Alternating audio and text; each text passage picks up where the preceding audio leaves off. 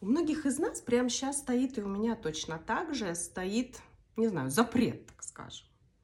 То есть э, запрет брать какое-то знание, тем более да, какую-то терапевтическую работу на халяву. Потому что наша сама по себе структура, она очень созидательная. И ты наверняка наблюдала там, я не знаю, сколько раз, да, когда ты, тебе предлагается какой-то бесплатный курс, а ты его потом и не изучаешь, а ты к нему потом и не прикоснулась, да.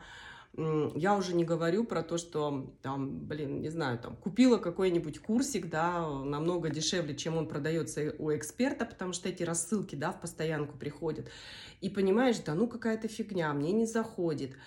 И быть вот в этом ощущении баланса, это очень-очень важно. Очень важно. И ощущать, что действительно когда мы хотим на 100% взять эффективность, энергию, знание, не просто взять в себя, упаковать, но потом еще и иметь право проводить это в свою реальность, не знаю, в работу с клиентами, а, проводить это и реализовать в миру, ты четко понимаешь, ты должен за это заплатить. То есть, если я заплатила, это мне принадлежит.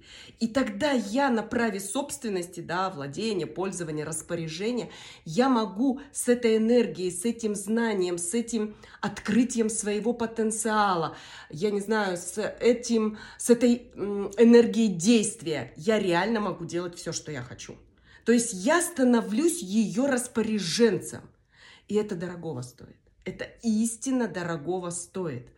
Вот, поэтому, да, тема кармических долгов, тема порождения вокруг себя людей, должных тебе через твою вот эту псевдо-доброту, а, а по сути какую-то вторичную выгоду, она очень актуальна. Потому что если ты не осознаешь вторичной выгоды, а что может быть вторичной выгодой? Быть добренькой, быть принятой, про которую скажут, о, да она же бесплатно отдает, да она же, значит, истинно целитель, истинно э, бессеребренник, вот этот вот психолог, который э, из любви отдает людям во благо.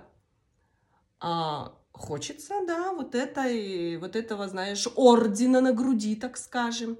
Вторичная выгода – это, знаете, отстраниться от денег опасайтесь экспертов а, и вообще тех, кто готов безоплатно давать тебе какое-то знание. Почему? Потому что очень часто это люди, которые не прокачаны в деньгах. Соответственно, ты берешь у них какое-то знание, берешь какую-то энергию, а к этой энергии, к этому знанию прикручена, прилеплена определенная энергия, связанная с тем, что они не управляют деньгами, они не в контакте с деньгами, они боятся денег, они боятся заявить о деньгах, они не чувствуют своей самоценности, они готовы на халяву, да, а, что-то отдавать ценность себя, и это очень опасно. Я не пойду учиться к человеку, у которого не прокачана тема денег. Потому что сегодняшний проход для тебя, хоть кто ты, хоть юрист, хоть психолог, а, хоть врач, хоть эм, бухгалтер, хоть кто. Это тема единения своей уникальности, то есть духовного и материального. Умение о своей уникальности заявить. Умение свою уникальность оценить в деньгах и заявить о ней. Даже если это касается тебя и, я не знаю, твоей дочери. Да, вот по чесноку это так.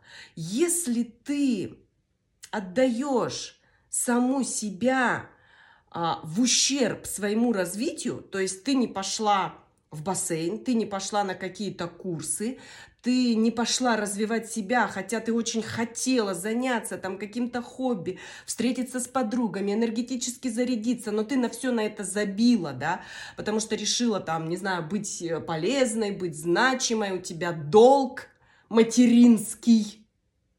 Ага, что ты порождаешь?